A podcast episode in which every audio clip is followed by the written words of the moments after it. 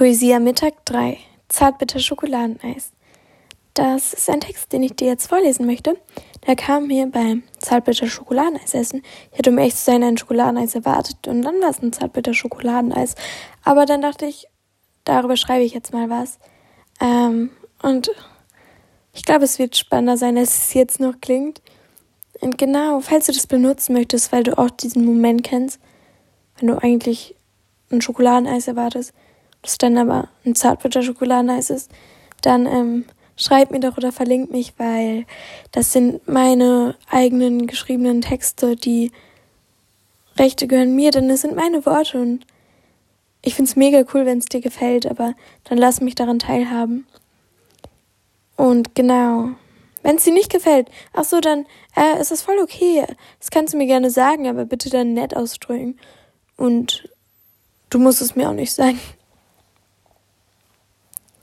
Zartbitter Schokoladeneis. Du bist zartbitter Schokoladeneis. Du bist zart, zärtlich. Zu mir, zu deiner Umwelt, zu allen. Du bist bitter. Es zeigt eine abgewiesene Seite. Wie cool du eigentlich bist. Du bist Schokolade. So süß und verführerisch.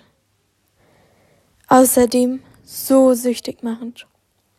Du bist Eis, kühl, zu mir, zu deiner Umwelt, zu allen. Zartbitter Schokoladeneis macht einen beliebt.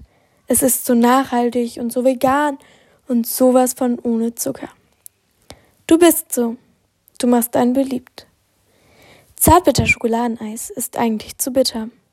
Es schmeckt gar nicht so. Aber man langt danach. Man redet sich ein, es schmeckt genauso toll wie normales Schokoladeneis.